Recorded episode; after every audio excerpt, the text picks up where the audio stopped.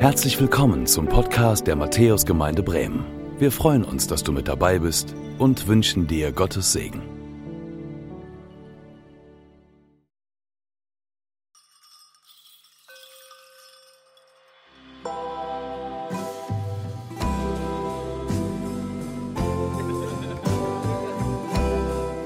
Ich hatte mir vorgenommen, auf dem Weihnachtsmarkt neue Krippenfiguren zu kaufen. Aus Holz sollten sie sein, handgeschnitzt. Und so hielt ich Ausschau. Viele hübsche Dinge gab es dort. Und dann fiel mir dieser Stand mit den Krippenfiguren ins Auge.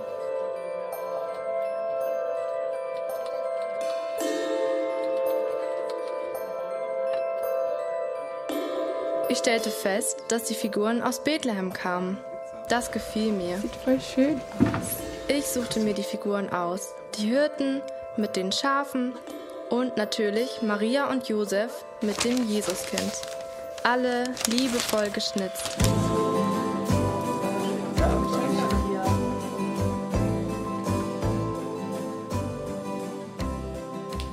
Zu Hause angekommen, wollte ich meinen Kauf bewundern. Ich nahm zuerst die kleinste Figur, das Jesuskind, heraus und begann, es vorsichtig auszupacken. Das Jesuskind war besonders kunstvoll gearbeitet und hatte diesen friedlichen Ausdruck. Doch da fiel mein Blick auf die Bilder in der Zeitung. Ich verstand sofort, es handelte sich um die Zeitung vom 12. September 2001, dem Tag nach den Anschlägen auf das World Trade Center in New York.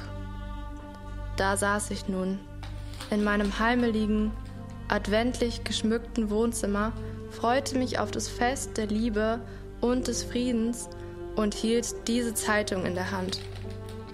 Das Jesuskind eingewickelt in die Bilder des Schreckens und der Angst.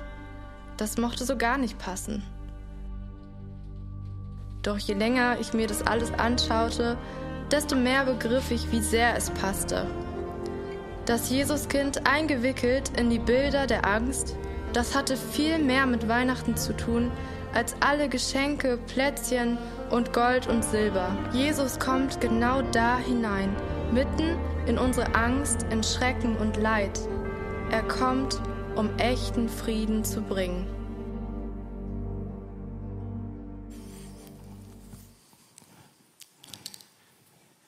Darum sind wir hier, um über den Geburtstag von Jesus zu hören, der hineingekommen ist in diese Welt, so wie in diesem Video gesagt, mitten in unsere Angst, mitten in unsere Schrecken, in unser Leid. Er kommt, um echten Frieden zu bringen. Jesus schenkt Frieden, so lautet das Thema heute am Heiligen Abend. Und ich grüße Sie hier in der Matthäuskirche. Ich grüße Sie am Bildschirm, die Sie zuschauen, oder auch am Telefon am Gottesdienst teilnehmen. Schön, dass Sie da sind und dass wir zusammen diese heilige Nacht feiern dürfen. Ja, diese Figuren der Krippe hier einmal so mit diesen Figuren dargestellt sind schon etwas Besonderes. Ich weiß nicht, vielleicht haben Sie auch eine Krippe zu Hause, die Sie aufgebaut haben, die Weihnachten immer noch mal hervorgeholt wird. Vielleicht haben Sie kleine Kinder, vielleicht haben Sie Enkelkinder und verdeutlichen so mit dieser Krippe, die Sie zu Hause haben, noch mal so diese Weihnachtsgeschichte. Was ist eigentlich passiert? Wir bauen auch schon seit Jahren immer wieder diese Tonkrippe auf mit den Tonfiguren hier am Tannenbaum, am Weihnachtsbaum in der Gemeinde. Diese Krippen erinnern uns daran, Gott wird Mensch. Er macht sich ganz klein. Er kommt quasi als ein Kind zu uns. Ganz unspektakulär eigentlich, unscheinbar in einem Stall geboren, um uns Menschen nahe zu kommen. Damit wir bei diesem Jesus das finden können, was wir nirgendwo sonst finden würden. Bei Jesaja heißt es, Jesaja 9, Vers 5, uns ist ein Kind geboren, ein Sohn ist uns gegeben. Vielleicht kennen Sie so diese Messias-Verheißung im Alten Testament. Und wenn man weiterliest bei Jesaja 9, dann werden diesem Jesuskind, diesem Messias auch noch Namen gegeben, unter anderem auch dieser Friedefürst. Als ich diese Geschichte von dieser Krippe aus Bethlehem hörte, habe ich gedacht, das passt wunderbar. Diese Krippenfiguren aus dem Video aus Olivenholz, handgeschnitzt, aus Bethlehem sollten sie kommen, also aus der Stadt, wo Jesus damals zur Welt kam und wo Maria ihn in die leere Futterkrippe gelegt hat. Und Josef und Maria bestaunten damals, was geschah. Bethlehem. Das heutige Bethlehem, Bethlehem eine Stadt, die zu den palästinensischen Autonomiegebieten zählt, im Norden an Jerusalem grenzt, nicht wirklich eine Region, in der Frieden herrscht, oder? Und dann dieses kuriose Geschehen, dass diese Krippe, die wir im Video gesehen haben, eingepackt war in der Zeitung eben vom 11. September 2001 eingewickelt, das Jesuskind. Und diese Schlagzeilen, die Welt erstarrt im Schock. Ich kann mich noch gut erinnern an diesen Tag, als das geschah und es mir so ging, vielleicht wie Ihnen auch. Ich konnte den Fernseher gar nicht ausschalten, die Nachrichten nicht ausschalten, weil es hat mich wirklich gebannt, es hat mich gefesselt. Es war so schrecklich und so unglaublich schlimm, was da geschah dass ich gar nicht meinen Blick davon wenden konnte. Ich weiß es noch, wir hatten Konformantenunterricht hier und haben davor, ich glaube sogar noch währenddessen ein bisschen und hinterher am Fernseher quasi gesessen und haben versucht, das irgendwie zu verstehen, was da gerade passiert. Eine Tragödie, die ein globales Ausmaß hatte, ein, ich sag mal, kriegerische Auseinandersetzung, Unfrieden gebracht hat zwischen Menschen und auch zwischen Religionen. Und dann diese Weihnachtsbotschaft. Jesus kommt und schenkt Frieden. Er ist der Friedefürst. Das muss man ja erstmal klarkriegen. Wie passt das bitte schön zusammen mit dem, was wir erleben, mit dem, was wir lesen, was wir hören, Tag aus, Tag ein? Der ehemalige Bundesminister des Inneren und der Verteidigung, Dr. Lothar de Maizière, hat vor drei Monaten im September einen Vortrag in Leipzig gehalten vor Pfarrerinnen und Pfarrern. Und sein Vortrag hatte das Thema das Ende der Sicherheiten. Ich bekam diesen Vortrag in die Hand schriftlich, habe ihn gelesen und ich war bewegt und zum Nachdenken angeregt. Das Ende der Sicherheiten, weil Lothar de Maizière auf ein Dilemma hinweist. Und er beschreibt das so. Anders als im Englischen, wo es drei Begriffe für das Wort Sicherheit gibt und diejenigen, die sich noch so ein bisschen erinnern können an ihren Englischunterricht oder des Englischen mächtig sind, vielleicht auch viel mehr als ich, wissen das. Ich hoffe, dass ich es gut ausspreche. Security ist der eine Begriff für Sicherheit, Safety der andere und Certainty. Drei Begriffe, die im Grunde das deutsche Wort Sicherheit umschreiben. Wir haben im Deutschen nur einen Begriff Sicherheit eben. Und wir versuchen in diesem Ausdruck Sicherheit alles das reinzupacken, was wir mit diesem Wort verbinden, was eben sicher sein soll. Der Friede in Europa soll sicher sein. Ist das nicht so? Krieg vor der Haustür, Menschen, die geflohen sind zu uns, die ihre Geschichte erzählen, das, was jetzt alles so abgeht in der Ukraine, im Winter, wo es kalt ist, wo die Menschen nicht genug zu essen haben, sich zu wärmen, wo sie Angst haben, es könnte irgendwas Schlimmes passieren, wo sie Angst um ihre Lieben haben. Europa soll sicher sein, die Renten sollen sicher sein. Ist das nicht so? Unsere Kinder und Enkel sollen eine sichere Zukunft haben. Die Energieversorgung soll sicher sein. Ich wollte neulich eine Flasche Propangas, Propangas kaufen, gab's nicht. Ausverkauft. Die Menschen wollen sicher sein und deswegen kaufen sie und deswegen gibt es schon gar nicht mehr alles. Das Gesundheitssystem soll sicher sein.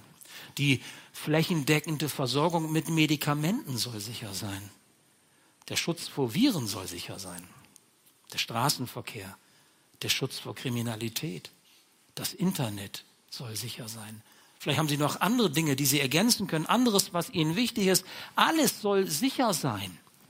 Unsere Erwartungen an Sicherheit sind so hoch gesteckt, sagt Lothar de Maizière, dass wir eigentlich nur enttäuscht sein können, weil wir diese hohen Erwartungen niemals erfüllen können. Niemand kann sie für uns erfüllen, wir können sie niemandem erfüllen. Es gibt ja noch nicht mal Gewissheit, dass Frieden selbstverständlich ist, oder? Jedenfalls seit dem, was wir jetzt erleben, in diesem Jahr eben nicht mehr. Die Weltkriege, der erste und der zweite, liegen Generationen hinter uns. Und die anderen Kriege, zum Beispiel der Afghanistan-Krieg, war für die meisten von uns ziemlich weit weg. Auch wenn da Menschen gestorben sind, auch deutsche Soldaten gestorben sind. Jetzt werden von Deutschland aus Waffen in die Ukraine geliefert, damit dort gewaltsam Freiheit gesichert und Gebiete erobert und zurückerobert werden. Wer hätte das gedacht, dass das einmal möglich sein wird? In Europa, in Deutschland. Es gab über lange Zeit hinweg die grundsätzliche Überzeugung in der Politik, dass gegenseitige Abhängigkeiten der Länder und ihrer politischen Systeme untereinander die Stabilität in Europa sichern. Wir brauchen uns, also tun wir uns auch nichts. Salopp formuliert. Das war so die Überzeugung, auch derer, die Politik gestalten. Das galt so lange, bis ein Machthaber ausscherte und die Absicht, Frieden zu halten, bedeutungslos wurde. Was, bitteschön, sind da politische Absichtserklärungen eigentlich noch wert? Es scheitert doch immer am Menschen. Ist es nicht so? Nicht an den guten Ideen, nicht an den politischen Systemen letztlich. Es scheitert immer am Menschen. Diesen Ausflug in die Politik, und damit höre ich auch auf, in die gegenwärtige Situation Europas, habe ich nur deshalb hier unternommen, weil ich Folgendes damit deutlich machen möchte. Nichts in dieser Welt, nichts in dieser Welt ist im Sinne des Wortes wirklich sicher. Safe. Nichts. Nichts, das, was wir geschaffen haben, nichts, was wir erreicht haben, nichts, was uns lieb und teuer ist, was kostbar ist, was wir horten, wie vielleicht so eine teure Krippe oder wie irgendwas anderes, was uns eben sehr viel wert ist. Der Friede unter uns Menschen, der ist so fragil, wie ein Strohstern am Weihnachtsbaum kaputt gehen kann. Und das geht ganz schnell. Vielleicht haben Sie schon mal versucht, solche aufzuhängen. Besonders sind so die, die nicht so dicht gesponnen sind wie der, sehr zerbrechlich. Und dann sieht der Weihnachtsstern aus Stroh irgendwie auch nicht mehr gut aus. So ist es mit dem Frieden. Seit Menschheitsgedenken, solange man das weiß, in der Menschheitsgeschichte geht man davon aus, dass es 14.400 Kriege gegeben hat. Hören Sie diese Zahl, 14.400 Kriege. Und man geht davon aus, dass dreieinhalb Milliarden Menschen dabei zum Opfer wurden. Dreieinhalb Milliarden Menschen, Sie wissen, wie viel das ist, kennen Sie von Ihrem Konto, ne? Das sind 3500 Millionen Menschen, okay? 3500 Millionen Menschen. Ist das richtig? Ich bin in Mathe nicht gut gewesen. Ja, ne? Ja, sagen Sie einfach ja, dann ist gut. Dann kann ich weitermachen. Genau. Und wenn wir dann diese, diese Botschaft von Weihnachten hören, die uns in der Bibel überliefert ist, im Lukas-Evangelium zum Beispiel, die Sie alle wahrscheinlich vom Wortlaut noch erkennen, dann haben wir so den Eindruck, wie passt diese Story eigentlich hinein in das, was um uns herum passiert? Wie kann man das eigentlich integrieren in diese Welt? Geht das eigentlich? So wie die Engel zu den Hirten sagten, Lukas 2, Ehre sei Gott in der Höhe und Friede auf Erden bei den Menschen seines Wohlgefallens. Friede auf Erden. Jesus kommt und er ist der Friedefürst, sagt Jesaja. Was bedeutet das?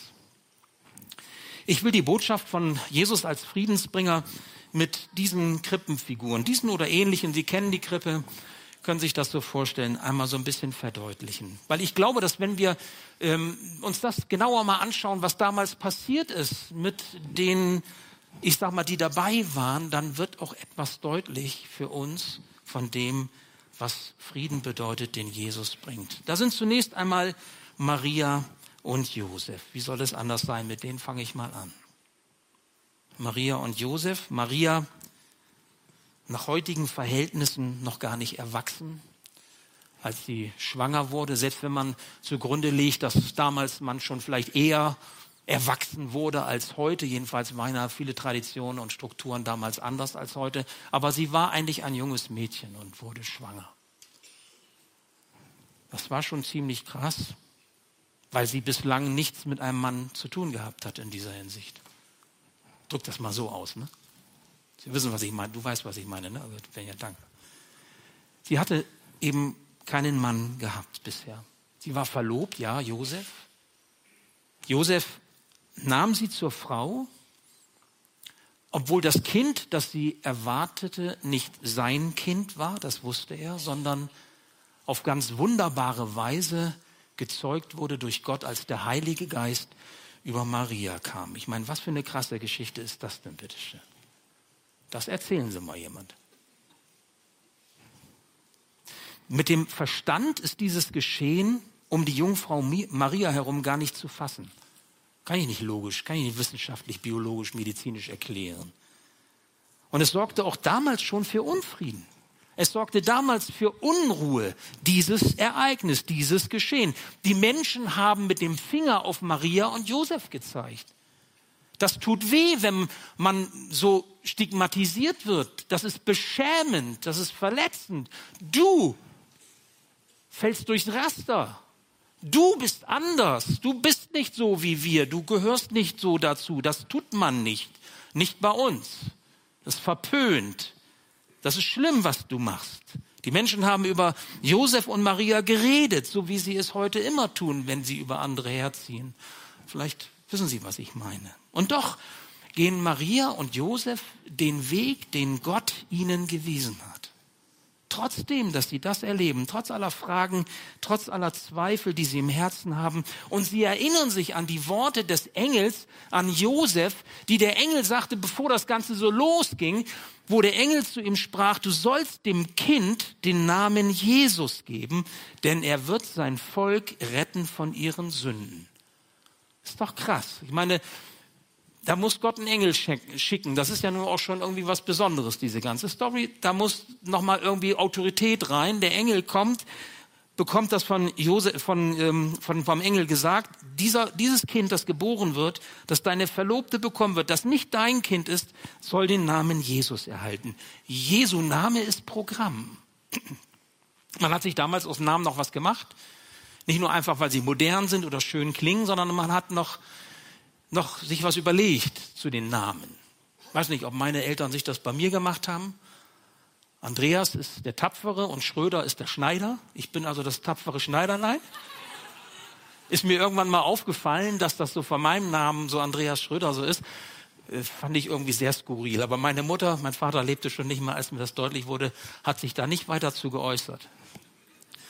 Okay, sei es drum. Also man hat sich damals wirklich ja Gedanken gemacht auch Jesus, Jesus eben der, der rettet. Das ist das hebräische Wort.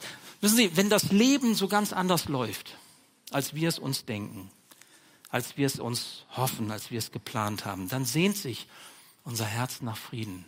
Wenn wir in Unruhe kommen, wenn wir Angst haben und fragen, wie, wie soll es werden? Wie soll es für unsere Kinder werden? Oder für unsere Enkelkinder, die ich ja auch schon habe. Wenn ich mir so überlege, wir machen uns manchmal weniger Gedanken um uns selbst, so nach dem Motto, wir kommen schon irgendwie durch, wir schaffen das schon. Aber wie werden es unsere Kinder und, und Enkel erleben? Wenn es kein Rentensystem mehr gibt, wenn es keine Grundversorgung dieser Art mehr gibt oder wenn alles nichts mehr, das Geld nichts mehr wert ist oder, oder ja, die Wirtschaft so runtergeht, ich, also und, und, und. Es muss nicht sein, aber es kann doch sein und wie schnell. Es ist nicht sicher. Es ist nicht safe. Maria behält die Worte, die sie hört, in ihrem Herzen.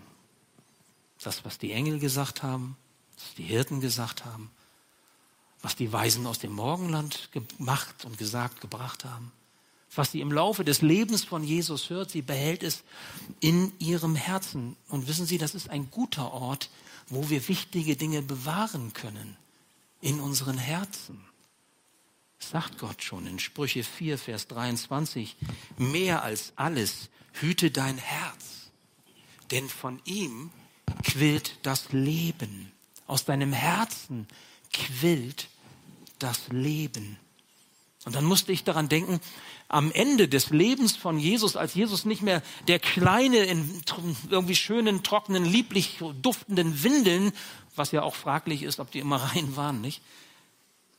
Sondern erwachsen geworden ist, als dieser Jesus am Kreuz stirbt, ist seine Mutter Maria dabei und erlebt dieses Geschehen mit, wie Jesus, der Unschuldige, sein Leben lässt, für die stirbt, die schuldig sind, damit sie Vergebung ihrer Schuld und Frieden mit Gott finden können. Wir dürfen dank Jesus versöhnt und im Frieden mit Gott leben. Er hat durch seinen Tod und durch seine Auferstehung den Weg in die Ewigkeit mit Gott frei gemacht. Warum steht uns der Himmel offen? Nicht, weil wir so tolle Menschen sind, weil uns das Leben so toll gelingt. Auch bei mir ist so wenig safe und secure und sicher. Und bei Ihnen vielleicht auch. Auch ich habe mein Leben nicht in der Hand. Genauso wenig wie Sie letztendlich. Aber das ist doch das Evangelium. Das ist doch die frohmachende Botschaft, an die wir als Christen glauben, die uns in diesem Bibelbuch überliefert ist, und zwar vom ersten Buch Mose bis zum letzten Buch im Neuen Testament der Offenbarung. Dass da einer ist, der es vollbracht hat für uns. Der es vollendet hat. Der etwas bringt, was wir nicht selber schaffen können. Der etwas gibt, was wir nicht selber machen können. Unter dem Kreuz hört Maria Jesus sagen, Vater, vergib ihnen, denn sie wissen nicht, was sie tun. Und das hat Jesus im Blick auf die gesagt, die ihm das Leben genommen haben. Vergib ihnen, Vater. Und dann zusammen mit seinem letzten Atemzug hört Maria, es ist vollbracht. Das ist dieser Jesus, dessen Geburtstag wir heute feiern. Es ist vollbracht. Jesus hatte eine Mission.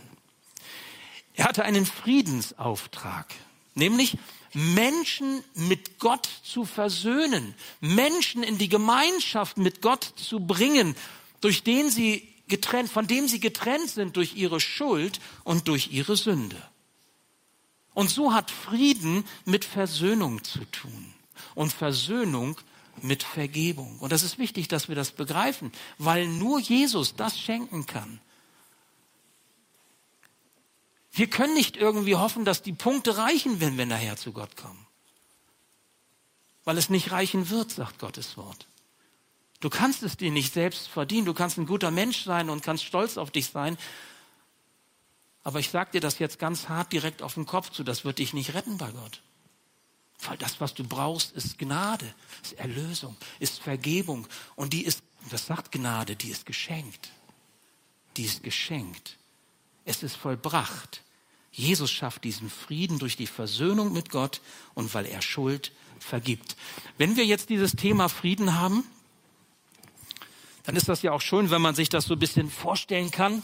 Wir haben hier so einige Geschenke und da gibt es eben auch die, die in der Adventszeit hier bei uns dabei waren, haben das schon gesehen. Wir haben für jedes dieser Themen in der Adventszeit und Weihnachten eine Weihnachtskugel. Und hier ist eine Weihnachtskugel da steht Frieden drauf.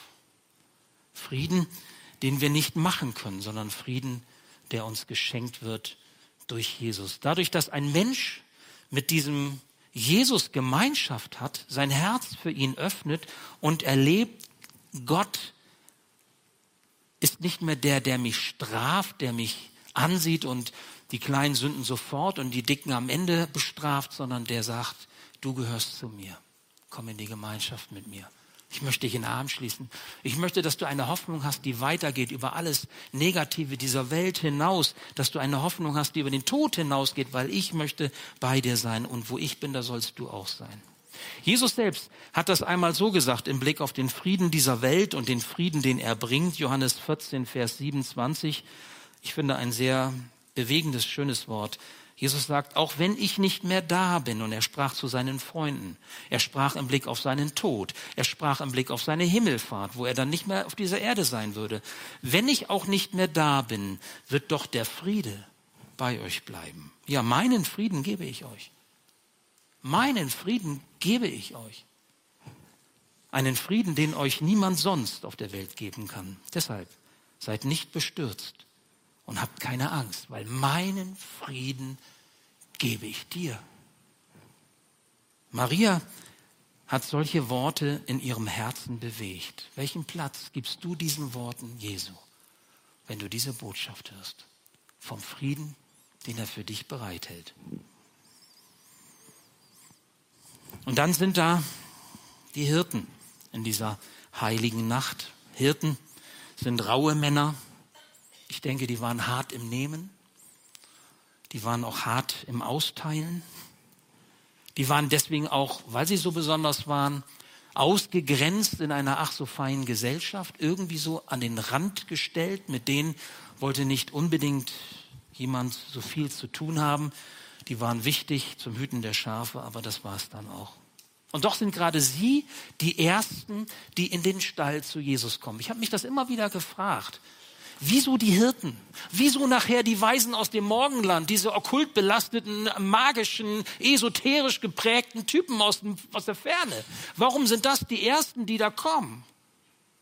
Warum nicht die Theologen? Warum nicht die Pastorinnen und Pastoren? Warum nicht die Bischöfe? Warum nicht die Kardinäle? Warum nicht die Kirchenleitung und Päpste und wie sie alle heißen? Warum nicht die, die Regierungsbeamten? Nein, da kommen die Hirten als allererste in den Stall. Gott richtet sich nicht nach der Beurteilung von Menschen. Gott ist das egal. Das macht er damit deutlich, ob einer angesehen ist und was Besonderes ist. Ja, hopp, jetzt komme ich. Mach mal Platz. Das ist ihm nicht wichtig. 1 Samuel 16, Vers 7, da heißt es, denn ich urteile nicht, ich urteile nach anderen Maßstäben als die Menschen, sagt Gott. Für die Menschen ist wichtig, was sie mit den Augen wahrnehmen können. Ich dagegen schaue jedem Menschen ins Herz. Ich sehe das Herz an. Gott sieht, was dein Herz heute bewegt, wenn du das Weihnachtsessen isst, was du was du so denkst und fühlst und was dein Leben ausmacht, wenn du unter dem Baum sitzt heute oder morgen oder übermorgen. Und er lässt sich nicht blenden vom Schein, vom Glitzer, sondern er guckt das Herz an, weil ihm der Mensch wichtig ist, das Herz und die Beziehung zum Menschen.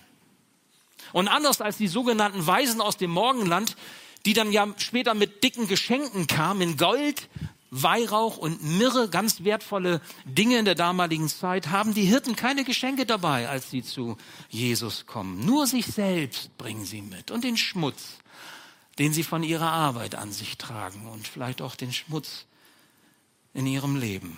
Und mehr braucht es eigentlich auch nicht, wenn wir zu Jesus kommen. Mehr braucht es nicht, wenn wir unter das Kreuz Jesu kommen, um Vergebung zu erfahren und Frieden mit Gott geschenkt zu bekommen. Aber eines passierte, als die Hirten zu diesem Jesus kamen und das Kind in der Krippe sahen, merkten sie, hoppla, das ist nicht irgendwie ein Menschenkind. Das hier ist nicht irgendwie was ganz Normales, was wir so irgendwie kennen. Hier geht etwas ganz Besonderes ab. In diesem Jesus begegnet uns der lebendige Gott. Und diese Begegnung veränderte diese rauen und harten Männer. Vielleicht hast du auch eine harte Schale. Vielleicht machst du dir auch nichts aus dem, was andere über dich denken. Oder naja, vielleicht tust du auch nur so und leidest ganz schön. Gott sieht das Herz an. Und in der Begegnung mit Jesus verändert sich Leben. Das ist bis heute so. Und über die Hirten heißt es Lukas 2, Vers 20, schließlich kehrten die Hirten zu ihren Herden zurück. Sie lobten Gott und dankten ihm für das, was sie gehört und gesehen hatten. Es war alles so gewesen, wie der Engel es ihnen gesagt hatte. Wieder ein Engel, ne? Es brauchte nochmal diese Autorität für dieses besondere Geschehen. Und sie haben gemerkt, hier geht was Göttliches ab eine Realität, eine Wirklichkeit, wenn Gott senkrecht so in mein Leben hineinspricht, mir begegnet, dann verändert diese Begegnung Leben. So war es bei den Hirten und so darf es auch bei uns sein, wenn ein Mensch Jesus begegnet und damit beginnt, ihm Vertrauen zu schenken.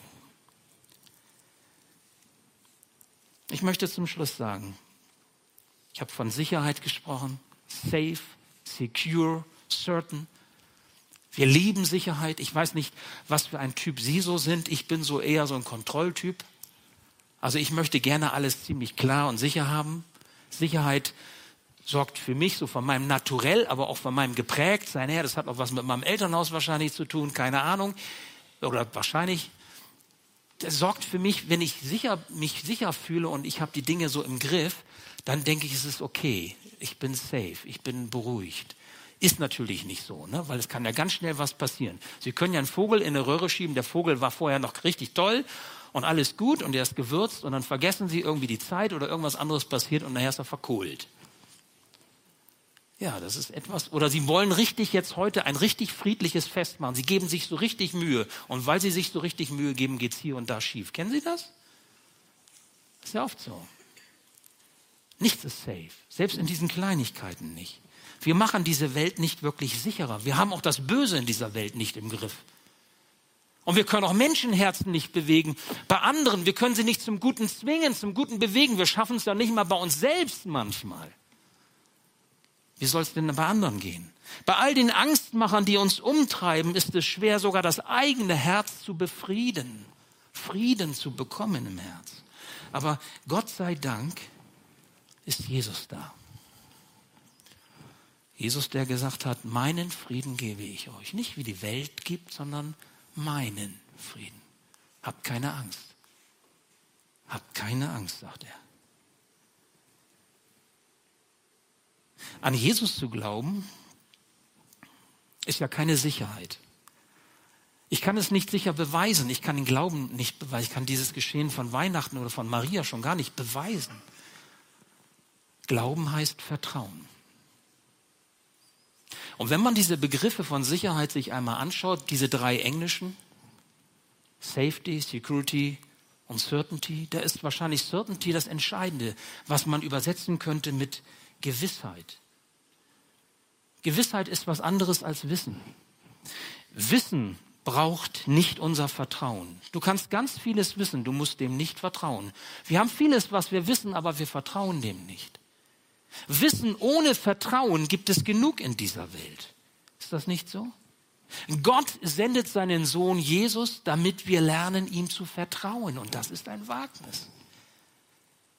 Ein Wagnis. So wie ein Wagnis es ist, wenn wir einem Menschen vertrauen, in einer Beziehung, Freundschaft oder Ehe. Und wir wissen nicht, hält es? Werde ich enttäuscht? Zu lieben ist ein Wagnis. Immer. Bis zum Schluss, solange wir leben. Es ist und es bleibt ein Wagnis. Aber wenn wir lernen zu vertrauen, wenn wir positive Erfahrungen machen, auch mit Jesus im Glauben, dann entsteht eine Gewissheit.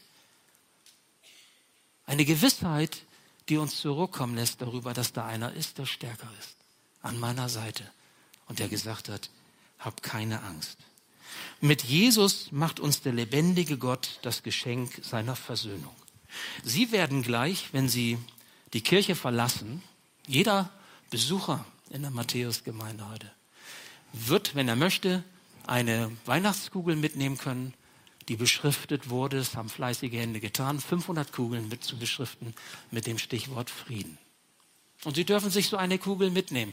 Nicht, weil Sie vielleicht nicht schönere Kugeln am Baum hängen haben, aber als Erinnerung an das, was Jesus Ihnen zusagt. Ich bin dein Friede, hab keine Angst. Egal was kommen mag, du bist nicht alleine.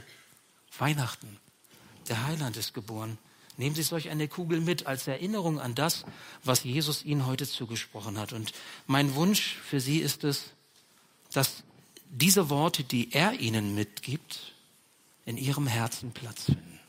So wie Maria diese Worte bewegte. Und ich bin überzeugt davon, das ist auch in der Bibel beschrieben, wie, wie das auch ihr Herz veränderte und Maria stark machte, das auszuhalten, sogar ihren eigenen Sohn sterben zu sehen und zu beerdigen, zu begraben. Und dann sogar mitzuerleben, der ist ja nicht tot geblieben. Der ist wieder auferstanden. Hoppla hopp, was ist das denn jetzt? Das ist schon krass. Ich wünsche Ihnen, dass Sie Weihnachten als ein Friedensfest erleben, weil dieser Jesus als Friedefürst in diese Welt gekommen ist. Nicht nur in diese Welt, sondern auch in Ihre Welt. Zu Ihnen, in Ihr Leben. In diesem Sinne, wünsche ich, Ihnen wünsche ich uns allen hier in der Kirche, am Bildschirm oder auch am Telefon gesegnete Weihnachten. Amen.